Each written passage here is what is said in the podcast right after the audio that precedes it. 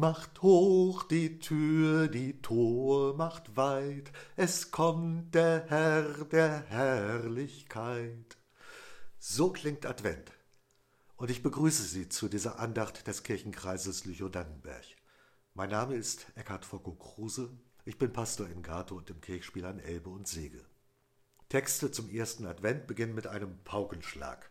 Siehe, siehe, dein König kommt zu dir, ein Gerechter und ein Helfer. Siehe, es kommt die Zeit, spricht der Herr, dass ich dem David einen gerechten Spross erwecken will, der soll ein König sein, der wohl regieren und Recht und Gerechtigkeit im Lande üben wird. Siehe, siehe, es wird die Zeit kommen, dass sie sicher in ihrem Lande wohnen. Was man alles sehen soll im Advent. Ich sitze am Küchentisch, vor mir eine Tasse Tee. Ich sehe die alte Teekanne aus glänzendem Metall, die mein Vater vor sich hatte, in seiner Küche bis in das hohe Alter hinein. Eigentlich ist diese Kanne zu schwer. Der hölzerne Henkel, ich sehe immer noch, wie er von seiner Hand umspannt wurde, diese alten Hände, von Gicht gezeichnet. Und immer diese Kanne mit Tee. Ich merke, dass mein Blick nicht mehr auf der Teekanne ruht, sondern innere Bilder in mir aufsteigen. Hin zum Advent in Kindertagen. Siehe. Ich merke, dass ich mittlerweile aus dem Küchenfenster schaue. Im nasskalten November eilen Nachbarn mit gesenktem Kopf nach Hause. Lichterketten leuchten auf, von Zeitschaltuhren gesteuert. Sie betonen die Silhouette des, der Nachbarhäuser. Noch sind die Nachbarn nicht zu Hause, aber die weihnachtliche Beleuchtung wird sie empfangen während sie sich ihrer Wohnung nähern.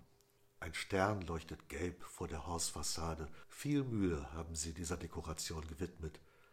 Ich sehe oder ich ahne, was ihnen das sichere Wohnen bedeutet. Siehe, es wird die Zeit kommen, dass sie sicher in ihrem Lande wohnen, heißt es im Predigtext für den ersten Advent.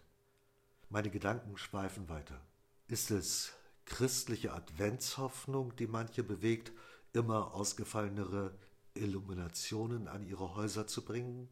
Je größer die christliche Hoffnung, desto bunter und farbenfroher die Lichterketten? Oder ist es gerade umgekehrt, die unerfüllte Sehnsucht, etwas zeigen zu müssen, was man gar nicht in sich hat? Die Nachbarhäuser empfinde ich als ausgesprochen schön geschmückt. Es ist ein warmes Licht kein Kitsch. Ist es nun erfüllte Sehnsucht, geprägt von Dankbarkeit? Mein Blick fällt auf die Kerze neben meiner Teetasse. Vielleicht ist dieses kleine Licht auch zu sehen von der Straße aus. Dafür ist es zwar nicht vorgesehen, aber man erkennt ja auch in der Nachbarschaft schon ganz kleine Zeichen. Oft sieht man die Nachbarn nicht im November. Ein Gespräch über den Gartenzaun bietet sich bei Nieselregen nicht an aber Zeit für einen Gruß oder ein freundliches Lächeln ohne viel Worte bleibt. Wunderbare Zusagen bringt die Bibel für den Advent.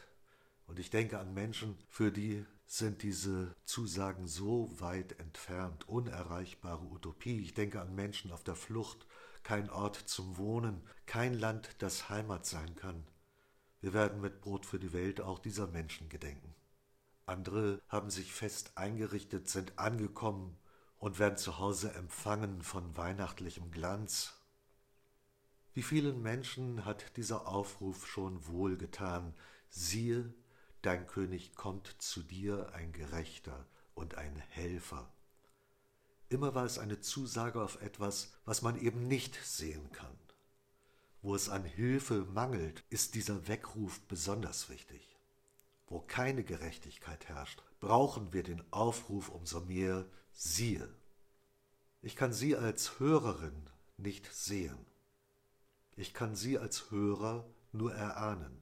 Aber ich wünsche Ihnen, dass Sie in diesem Advent schauen können, wie gut Gott es mit Ihnen meint. Mit dem inneren Auge und im Glücksfall sogar mit eigenen Augen. Lassen Sie uns beten. Komm, o mein Heiland Jesu Christ, meins Herzens Tür dir offen ist.